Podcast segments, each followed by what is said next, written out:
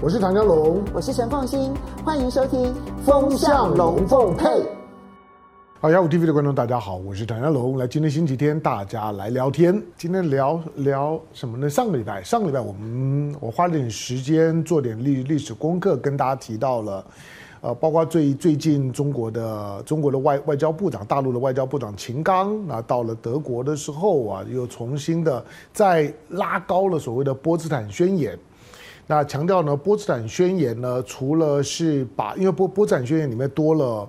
多了多了，在当时的苏联，波茨坦宣言除了再确认开罗开罗宣言的内容之外呢，同时呢，对于战后的日本的日本的所谓的领土啊、管辖范围的处理，再做了一个清楚的界定。那这个波茨坦宣言里面呢，跟开罗宣言一样啊，就是比较明确的界定了战后日本必须要把原来呢从中国呢所所窃取的土地都要归还给中国，其中包含了台湾。所以秦刚的意思就是说，在开罗宣言以及波茨坦宣言当中，台湾地位是已已定的，没有什么台湾地位未定论问题，台湾就是中国的一部分。这个是在二战的二战的战后秩序的处理当中，台湾的地位在里头是明确的。秦刚呢在讲这件事情。好，那除此之外，里面呢，里面毕竟呢都关乎到谈谈到台湾，一定关乎到日本。毕竟二战的最后，二战呢是欧战的先结束，欧战结束了之后，然后然后整个的全球的关注重心呢才拉到呢亚洲，拉到呢太太平洋战争，太平洋战争呢才开始进入到了最后的最后的加速的阶段。上个星期我们谈到，在第一岛链了。日本、琉球、台湾，然后再加上再加上这个菲律宾北边呢，如果把这个朝半岛也放放进去，那大家呢都几乎都都都在战争当中呢受害非常惨重，台湾呢是受害最轻的。我我上上个星期特别解释了一下，台湾人为为什么对战争的感觉比较平淡，在基因跟历史记忆里面来来讲，战争大规模的这种的死亡杀戮，在台湾的所谓的四百年的历史，虽然台湾惯性的哈，就是很多的很多的第三世界的政治体体制，在做自我的这身份描述的时候，都会把自己形容得很悲情，就是呃台湾的那种的那种悲情的那种的那那那种的哭。哭调子，是是台湾的，呃，深绿的那民民进党在做自我身份描述的时候，惯常用的调子就是悲腔悲调。好，但实际上面并不是啊。台湾台湾虽然在这甲午战争之后呢，割让给日本，那日本呢殖民了五十年，其实台湾大部分的苦难都是在日据时代。可是你看到今天的台湾人呢，对于对日本的那种日剧时代的缅怀好好感，就是呢美美美化到呢近近乎呢梦幻一样，但它不是事实。实际上呢，台湾最悲情的大概就在那一段，就是如果从战争的角度来讲，最悲情的就是那一段。但是相反的，在二战的后期的时候呢，当不管是菲律宾也好，琉琉球也好，那就像是诺曼底登陆一样，打这种两两栖登陆，都造成了非常严严重的伤亡，平民死伤非常惨重。可是台湾并没有。好，那台湾人呢，对对战争呢，并没有并没有这种这种历历史当中的深刻的记忆的烙印啊，像像刺青一样刺在了每每个人的心板上面。可是台湾人，台湾人真的真的不不怕战战争吗？台湾人只只是只是历史经验让台湾人不太能够想象战争的那种的战争的杀戮恐怖，呃，以及以及对于对于对生活对生命的破坏是怎么一回事情？可是并不表示台湾人呢是对对战争呢是无感的。不久之前的呃，应该说是上个星星期吧，上个星期。上个星期，呃，台湾的国防部，那国防部呢，在立法院里面呢，提了一份的报告。这这份的这份的报告呢，是有关于二零二二年，那台湾的台湾的呃军方，那提早退伍的士官兵的人呃人数。这份的报告透露了很多的端倪，因为是二零二二年，这份的报告里面。二零二二年，台湾的军中义务役的呃志愿役的士士官兵，志愿役了哈，志愿役的士官兵，就是自愿去当去当军人的志愿役的士官兵，志愿当士官兵，但是自愿提早退伍的有四千多人。那说四千多人是什么概念？四千多人创新高，创新高。那过去是多少？过去啊，大部分的时候，当台湾开始采取采取，尤尤其从蔡英文，从马英九时代的后期，尤其在蔡英文任内的时候，每年呢大概大概都是维持在三千三千多。那最少的一年大概是二零一八年，三千人不到两两千多，那大概都在三千出头。那或者或者稍微不足三千，可是去年到了四千多。你要知道他是志愿役啊，就是志愿去当职业军人，把把军人当职业的这些志愿役，去年申请提早退伍的四千多人，四千多人里面有百分之九十二点多是自愿提提出提早退伍的申请。你知道，都当你当你当志愿役军人的时候是要签签约的。如果你这个签约呢，履约呢没有完成，你要提早退伍要赔钱，所以去年有四千多人进了军中之后呢，认为自自己呢在军中不就不喜欢，然后呢就解约，解约之后赔了钱就离开了。可能你你注意到最多的是最最最近呢准备去去拍情色片的那个那个北军团六军团的那个。女辅导长哇，那个身材很火辣的，如何如何？我我我知道大部分的新闻的焦点，可能都要注意到，哎，那个呢，那个那个呢，女的辅导长，可是那个呢，只只是提早退伍的花絮之一而已。真正重点不在他身上，而是这四千多人该如何解读？好，那四千多人是一个是一个什么样的概念？你知道，从明年的一月一号开始，那役男。义务役的役男的役期要延长，从现在的四个月要延长为一年，等于要要增加增加两了两倍啊！从四个月到一年，四个月跟跟一年差很多。我我们之前有解释过，四个月的话，你可以分两次，你可以两个月两两个月放暑假呢来来来服役，而且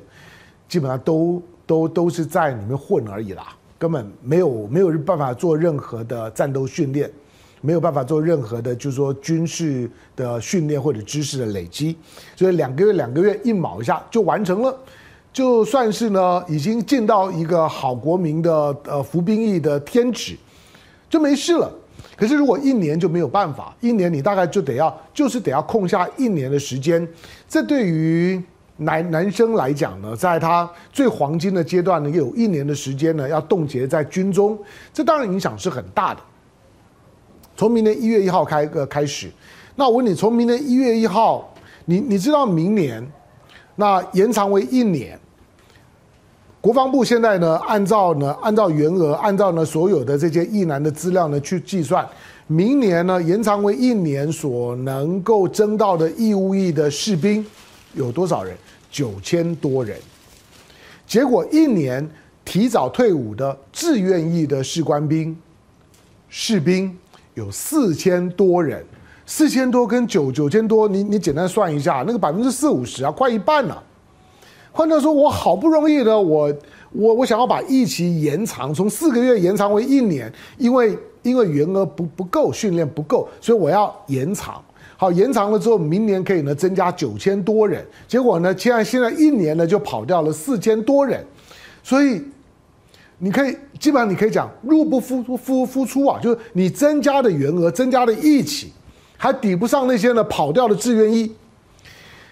那义务役既然是义务役啊，就你你没有办法你没有办法跑的义务役，反正就就是每个男男人呢，将来将来反正你是九九九十六年次、九十四年次之后的，反正就要服一年。可是自愿役可以个可以跑，那你想那自愿役在跑什么呢？为什么二零二二年是最多呢？二零二二年很简单，二零二二年裴洛西落地了。二零二二年去年九合一选举选选前的时候，最热门的口号，对年轻人超有感的口号就是“票投民进党，青年上战场”。那这句的口号对青年人以及呢对家里面有年轻人的家长家庭来讲，哦，那有有感觉了。嗯，那个我不想让我的孩子去去冒险，尤尤其当兵嘛，就是所谓的。呃，好国民服天职，就是好国民服服兵役是好国民的天职。但是呢，这个好国民是是男人啊，就是女女性是例外啊。那现在家里面呢，现在孩子又又少，个个是宝。那男孩子服一年已经很难过了，还还可能真的要打仗，那个更更不肯了。所以万不得已呢，可以可以呢提早。去年呢，你会发现申请提早入伍的，想要逃逃掉那个一年期的那个呢也增加。那主动入伍的就想要赶快躲躲躲过这个疫情延延长的，提早一年入伍，让因为今年是一个伸伸伸缩期嘛，赶快想要在这个时候把兵役服完的增增加，而自愿意想要跑掉的也大幅增加。告简单告诉你，就是大家都把要去当兵这件事情当成是一件有生命风险很可怕的事情，就大家对于战争这件事事情开始有感觉了。好，那呃，它所影响的，第一个，它对于对军中的士气影响当然很很大了。这么多的志愿役，你知道志愿役的待遇并不并不差。过去我们谈到志愿役呢，都是谈谈待遇。那志愿役的待遇，来，我我简单讲讲给大家听一下，就是那那那为什么就之前还是有很多的年轻人觉得，嗯，不管是不是爱台湾，不管知知知不知道志愿役呢要赶上要干啥事儿。但是就觉得嗯，那就就就去签，就去当志愿役的军人。好，那很多的这些呢，这些征兵广广告呢，你也会看到，除了那个女的辅辅导长以外，那个女的辅导长，我都怀疑啊，那个呢是一个变相的征征兵广广告，让大家知道说，哇，那个军中军中不不枯燥不无聊啊，你看那个辅导长多火辣多敢啊。好，那在军军中呢，在营区里面被拍到性爱影片，干脆呢就退伍。退伍了之后呢，就投投投身到呢 A A V 的产业里面，而且待遇呢比在军中的时候呢好了好几倍。这些的描描述哦，都可能会吸引到一些的猪哥男呢，就是在一时之间呢就冲昏了头了之后，可能可能呢会当兵就哇的，原来原来当当兵呢是这么的风光，或者说呢这么有想象空间的事儿，但实际上呢并不是了。大部分呢，在对对军队大概都要有些基本的认识。我说过去之所以你在征召志愿役的军人这件事情当中，虽然员额始终都不如预期，可是勉强还能招到一点，就是待遇还还可以。你当志愿役一些军人刚进去的时候，在训练期间的时候呢，在在新在新兵训练期间的时候，二兵。二兵呢，大概二点兵大概就是三万三万三万五，到一兵的时候呢，大概三万六千多。等等你升到上兵的时候，上等兵的时候呢，大概就已经是就已经三万八千多。那月薪三万八千多，三万八千多好像 也还好哈。那在在在军中呢，呃，礼拜一到礼拜五，最少星期一到星星期五，虽然现在说呢可以外宿，但但不是每个人啦。第二个。星期一到星期五的居宿总是比较多一点，就算有周休二日，礼拜到礼拜五，二十四小时都要待命，那才三万三万三三万七三万八，好像也也不多。不，你要你要想，就是说他包吃包住啊。我老实讲，三万三万八在军中啊，你你存个三万块是可以办得到的。可是呢，不在军中的时候，你三万八，你能够呢存八千了，都了不起了。所以它它确实是有差别，所以很多年很多可能社会竞争条件比较差的年年轻人就好，那我去当兵吧，所以还是可以募到一些的兵员。那这还不包括了，就就不包括你的有还有很多的加急，比如说如果你在外岛、在离岛，如果你到的是东沙、到的是南南沙这些呢特特殊的地方。那那个那个加加给马上呢拉高呢冲到五万以上，外岛有外岛加给，特殊的勤务呢也有特殊的勤务的加给，呃再加上呢米粮，然后医疗，退退休了之后，如果三十六岁，就士官的退役的年限是三十六岁，如果你升上了士官，大概一个月呢四万多五万呢大概都跑跑不掉的，三十六岁呢退役了之后有终身俸，有终有终身俸，如果你信任你你你认为。你认为中华民国那个时候还在的话，那你有终身俸，有终身俸之外，你才三十六岁，你还可以再找其他的工作。所以其实，其实担任志愿役军人并不见得不好。就是如果如果如果就是说，在一个太平时代，一个志愿军人，就算你你只是当个当个士官兵，你退伍了之后，你还可以再找第二份的工作，后半辈子呢，大概都都是。都是双薪，一个月收入基本上面八万十万了，大概是有机会的啦，因为你有终终身俸嘛，哈，好，所以待遇并不是并并不是想从军中逃跑的原因，主要是安全问题。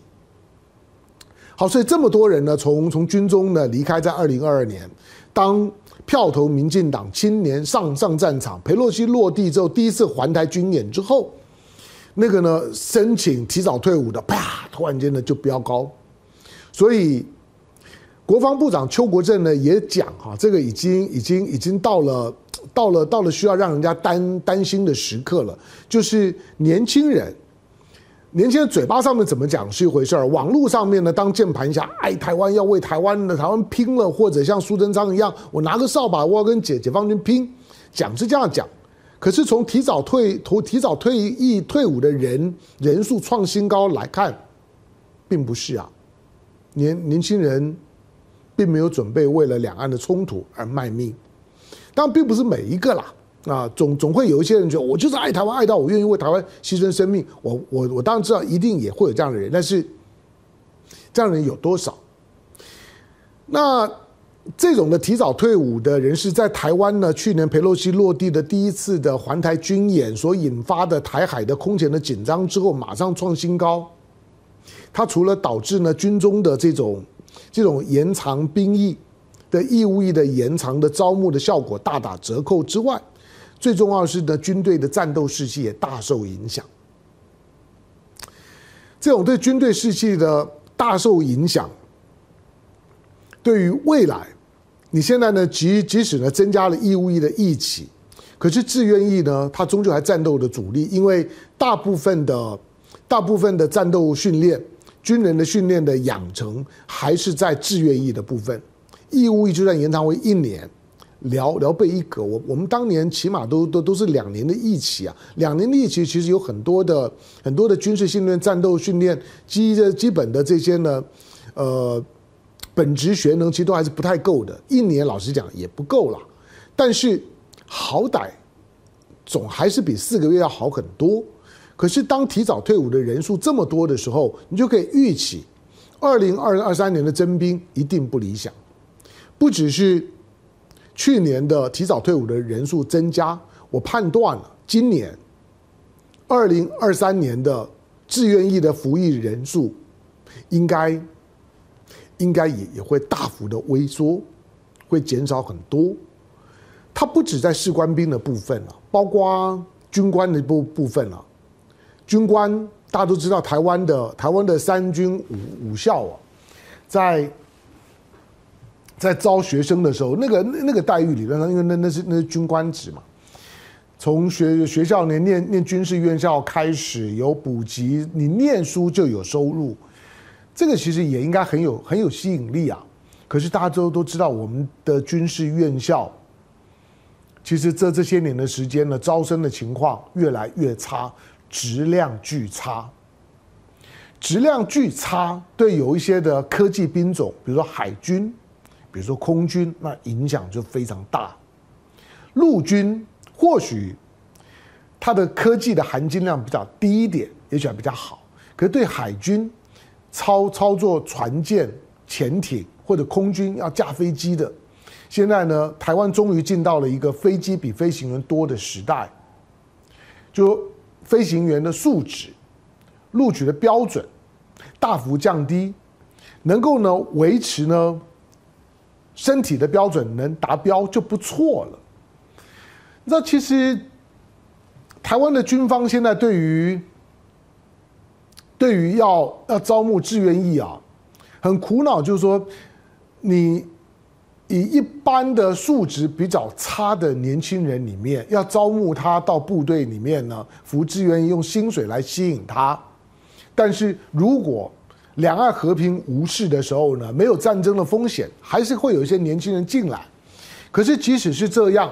因为相关的规定里面，比如说每个年轻人的身上过去是不能够有刺青，在我念念书的时代了，如果你要你要当当职业军人，身上不能有刺青。之后呢，标准放宽一点，现在呢是说可以有刺青，但第一个刺青的面积呢不能够不能够大于呢五平方公分，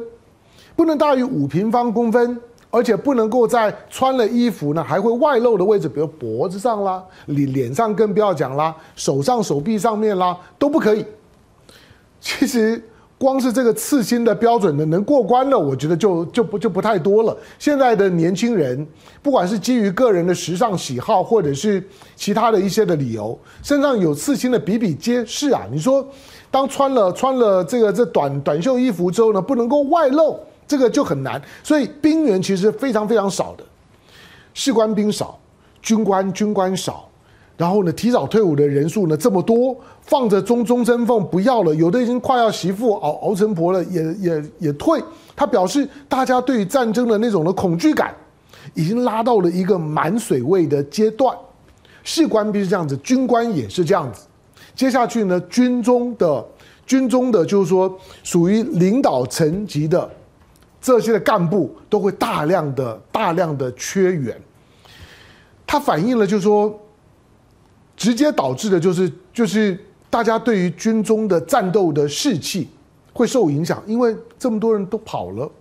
那我虽然没有跑，或者我跑不了，可是看到这么多人都都都跑了，表示大家都怕死啊，都不想着想打仗啊。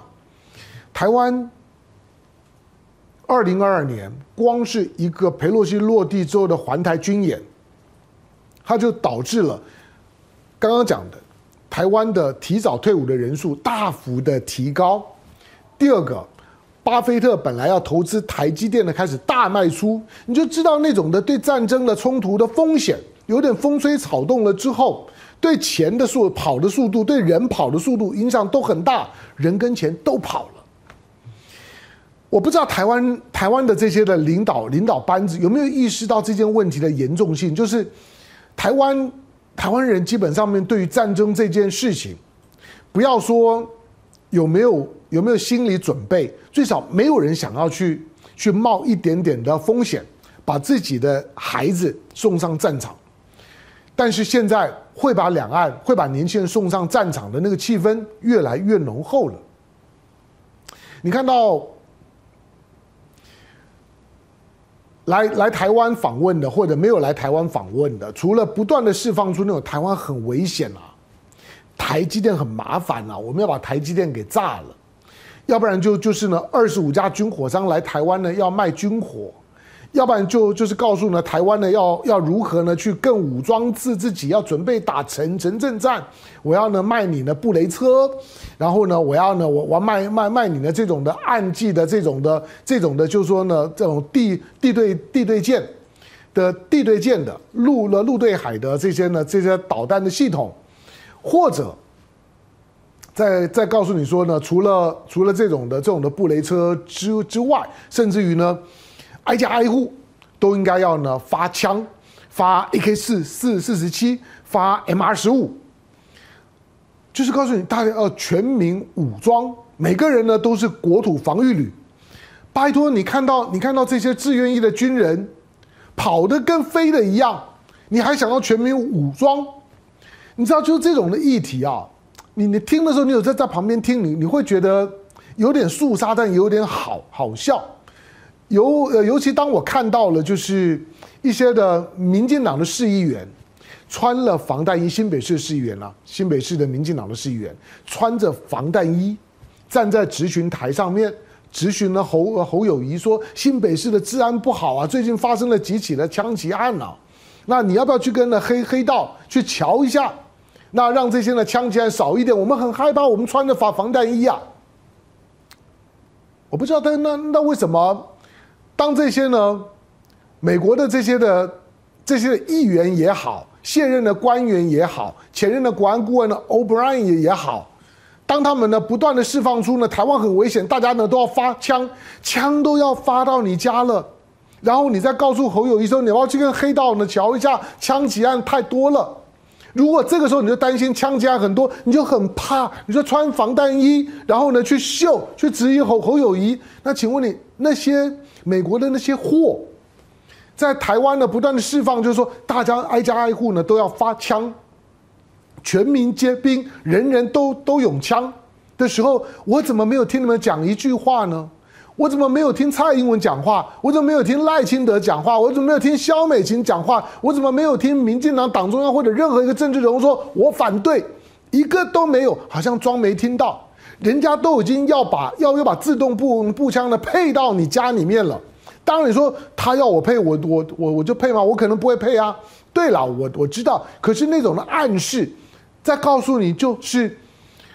台湾的很危险，全民皆兵，所以。那与与其全民皆皆兵，如果如果那不如全民皆皆皆黑道，那不是更好？大家不不不都有枪了吗？你换句话说，大家在面对到一个安全问题的时候，基本上面仍然把它当做是一个炒作包装的道具，并没有认真的去看待呢台湾的风险的问题。穿防防弹衣去秀一下，可是对台湾真正的危险，这么多人呢在释放出台湾很危险的疑台论。这种大量的钱跑出去，大量的就说呢，年轻人不愿意当当兵呢，提早提早退伍。你知道他对社会心里面的影响有多大吗？除了我说的表面上看起来是征兵困难，军中的士气会很低落，投资的意愿呢会会很低。还有是你看不到的。你要知道，当你在考虑说我要不要去当志愿役的时候啊，老实讲，我我猜想你的学经历跟家家庭背景的条件大概都不咋样。因此呢，你没有资格呢去去谈我要我要谈的下一件事情，就是很多的有钱人，很多的有钱人，他们早就开始分散风险，甚至小孩子送出去了。有双重国国籍的，我认识的就就有一些告诉孩子，这两年我周围我我认识的很多的家长们，把孩子送出去的比例大幅提高。送出去有有双重国籍，本来有双重国籍，但是呢，都还是在台湾生活比较熟熟悉，比较自在。可是呢，这两年几乎都中断学业，调整人生规划，都往外走。到国外自产的比例呢也提高了。父母亲呢，其实呢也也开始慢慢的调整自着自己的资产配置。换句话说，只要是有办法的人都开始做避险，而一般的比较。中下阶层的，你能够做的避险，顶多就就是我要不要当兵而已。你不管你当不当兵了，你都在台湾这个地方啊。我说现在的社会气氛是有本事的人跑出去了，没有本事的人就从军中退下来了。可是那又怎么样呢？根本的问题是你手上的那张的选票会决定你的未来。二零二四年的选举，我我不是说二零二四年之后就一定会会有战争或者如如何。可是我是说，每个人社会条件不一样嘛，面对到台湾的终极的危机的时候的应对的能力是非常不一样的。你看到去年光是裴洛西落地，台湾提早退伍的这些呢，志愿役的这些士官兵就创新高。你看到佩洛西落地，巴菲特就往外跑，你就你就知道战争你千万不能浪漫，因为。真的跟自己有关的时候呢，那种战争的压迫感，心里面的压迫感，对人跟钱的影响都是非常大的。人跟钱都在跑的时候，你认为台湾还有什么可以留得住的？这个是你在面对到二零二零二零二四年的选举的时候，投票前的时候，从现在开始，请你把我刚刚讲的这这段话呢记下来，到选举投票前都不要忘记。你要基于你自己，基于你的家人。基于你的未来，你要投下那神圣的一票。感谢收看今天的雅虎 TV，周末快乐，下回见，拜拜。